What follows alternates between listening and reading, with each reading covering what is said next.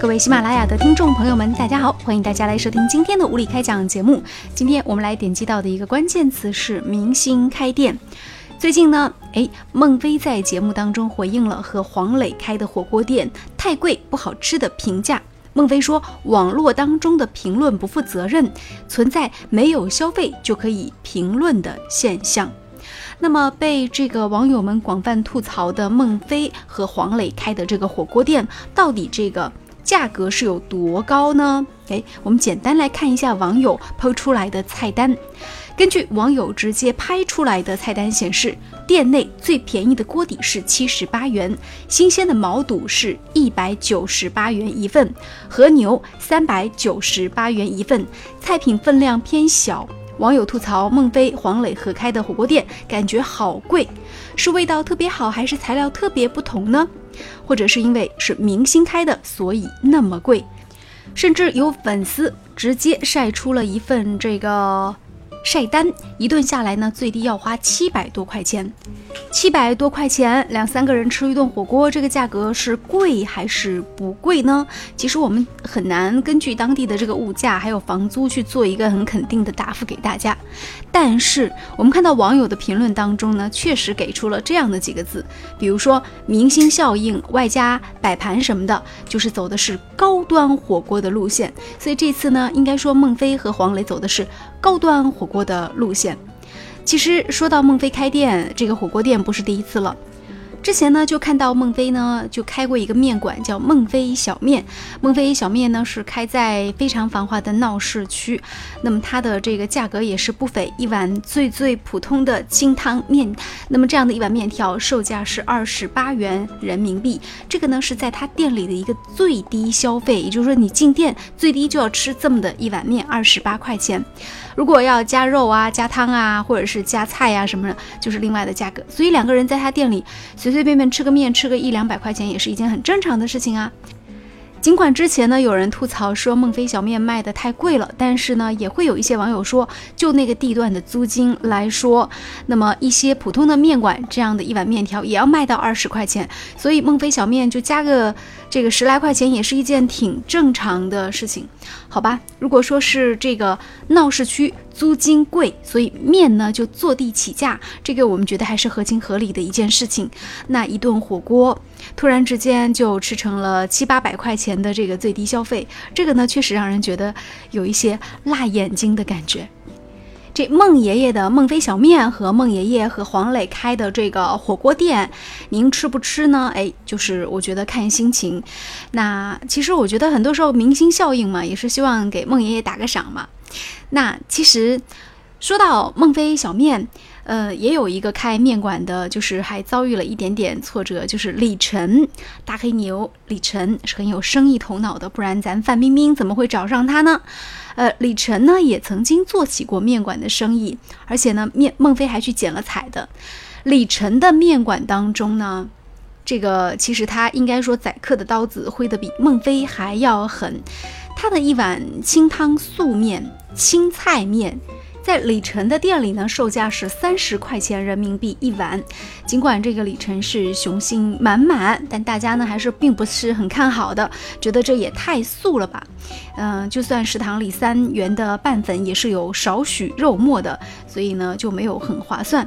李晨的生意呢也没有特别好。另外呢，老明星赵忠祥在江苏南京也开了一家面馆，名字就叫赵忠祥三生面。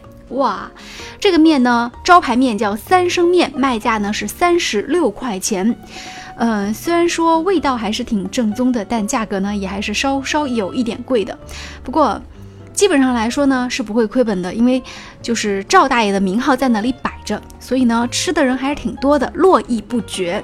就像孟非的小面，比他的火锅店生意就要好，毕竟呢，二十多块钱、三十多块钱，一般人还是消费得起的。去给孟爷爷捧个场，感受一下明星的这个曾经去过那里的气场，也是不错的。其实呢，明星开店价格贵，其实我觉得倒不是说所有观众最吐槽的一件事情，因为它价格贵，只要它东西是实在的，那这个也没有问题。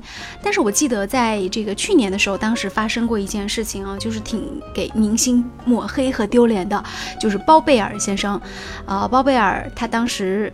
他的餐馆在哈尔滨的餐馆当中呢，是说鸭血，这个鸭血竟然是假的。哎，他的火锅店当中为什么鸭血是假的呢？真的很难说清楚啊。嗯，这个知道实情之后，包贝尔表示说非常的震惊，并表示会承担起全部的责任。也就是说，他对此感觉是他的表态，就是说，哎，这个鸭血是假的，我完全不知情啊。日常管理我参与的非常少，果然如此吗？这里打一个大大的问号啊。我们接下来再跟大家聊一个点，就是说，既然说明星开店。嗯，只要是真材实料，你卖贵一点也都是没有什么关系的。那其实我们觉得还有一个很有意思的现象，就是要跟大家来带来，就是为什么说这么多明星都爱开火锅店呢？刚刚有讲说孟爷爷开火锅店，对吧？黄磊开火锅店，嗯，我记得最著名的火锅店还包括有李斌还有任泉开的火锅店，再包括有何炅开火锅店，井柏然开火锅店，黄渤开火锅店。呃，还有薛之谦，他的火锅店就是上上签，这个好像据说他自己都讲，他没有红的那些年，就是他的副业在支撑他的主业，哎，可见就是薛之谦充分利用了自己的名号，开了一个上上签火锅店，生意非常的好，非常有生意头脑啊。包括叶一茜，呃，叶一茜是四川妹子嘛，火锅店很正常，她也曾经开了火锅店，嗯。就为什么这么多明星爱开火锅店呢？当然，明星开店也不是都能挣钱。比如说孙楠当年投资差不多接近是过亿的一个投资，但最后呢是亏了。据说是因为他不太懂管理，而且这个房租上涨的压力会比较大一些。我倒是觉得，其实可能跟孙楠的性格有关系吧。他看起来就不像做生意的人，对吧？好，关于这个明星开店，到底这个价格是不是定的太高了呢？我们接下来请教一下五月小龙先生。呃，其实明星开店，这本来就是两个完全不同的话题，我们呢只是把它混淆到了一起。嗯，我们说仅仅仅从那个开店来看的话，其实我们现在很多餐饮业里面已经是有不同一个等级的一个消费，是吧？你说你有普通消费的，你有中等消费的，也有所谓的高档消费啊。我们都知道。所谓的现在所谓的最高档消费啊，五星级啊、四星级啊，对不对？那样的餐厅一般都不是明星开的，是吧？所以说你一味的说说哪些餐厅里面的消费的那个金额是不是太高，其实是另外一件事儿，和明星没什么关系。可是明星开店，然后呢，然后店里面呢又消费特别贵，其实这个问题啊，我觉得真正想看的一点是什么？我真正想说点什么？真的很不务正业。所以正面反映个什么问题呢？说我们现在这个娱乐啊。跟原来的一种形式已经截然不同了，嗯，就这么简单啊。因为现在我们的整个传播方式已经不一样了。现在我们说创作型的歌手已经越来越少，因为你无论怎么样去创作，只要是一个制造的过程，都是需要时间，还有一个资金或者说一个心理的投入。那么你很不容易做出来一首歌的话，我们就在网络上瞬间盗版蔓延，包括你刚才说孟非也好，什么也好，他们现在怎么样呢？跟原来的明星不一样。他们是通过媒体混脸熟，什么代言呐，是吧？然后呢，收人家什么那个商演呐，这个才是他能够挣钱的一种方式。我们说明星开店，怎么着都绕不开一个人，是谁呢？就现在的黄磊。我们说黄磊很多很多，我们现在看网上很多评论就说，我们黄磊现在已经三观完全让人颠倒了，搞不懂了。他曾经在《橘子红了》里面是吧，文艺青年啊，可以说我们说二逼青年一个。呃，代表说文艺文雅的那一代，然后呢怎么样呢？当了大学老师是吧？教书育人，斯文文雅。现在呢，最近我们去看看他怎么了，完全不同了。他的心思完全就没有放到他的所谓的一个教育啊什么上面。他干嘛？拍综艺。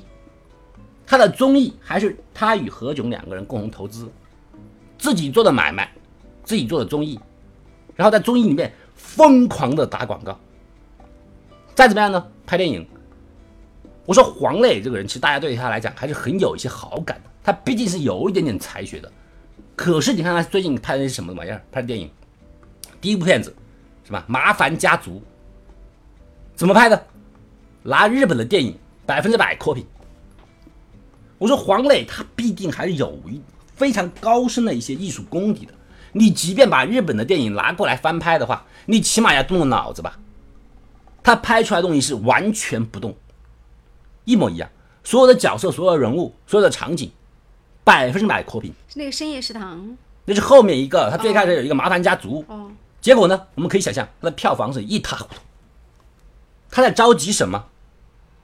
他在很着急自己的名声，名声的尾巴，知道吧？他要抓住自己青春的尾巴，赶紧去挣钱。电影拍出来了，也及时上了院线呢。老百姓不一定都是蠢的，这个票房给了他一耳光。紧接着呢，他又去抄日本的。我说这么一个文学大咖，一个电影学院专业的一个老师，编剧也不会是吧？那么喜欢抄日本的，抄上瘾了。第一次百分之百抄，第二次还是百分之一千的抄。第一集吃泡吃泡面，老坛酸菜方便面，那不愧是何炅的综艺节目啊！跟他湖南卫视的老哥们儿代言的老坛酸菜面，永远忘不了。你真的不怕酸到别人呢？我们说网络现在冲击了一个媒体，冲击完之后，明星不靠作品去赚钱了，你辛辛苦苦打磨的作品，你得不到一个收益，我们该怎么办呢？炒作，炒作赚快钱，嗯，这是一个非常让人沮丧的一个事实，是吧？你代言的这个锅底跟人家不代言的锅底有什么天壤之别？是你的艺术灵魂赋予了这个锅底更新鲜的一种啊与众不同吗？那个年代。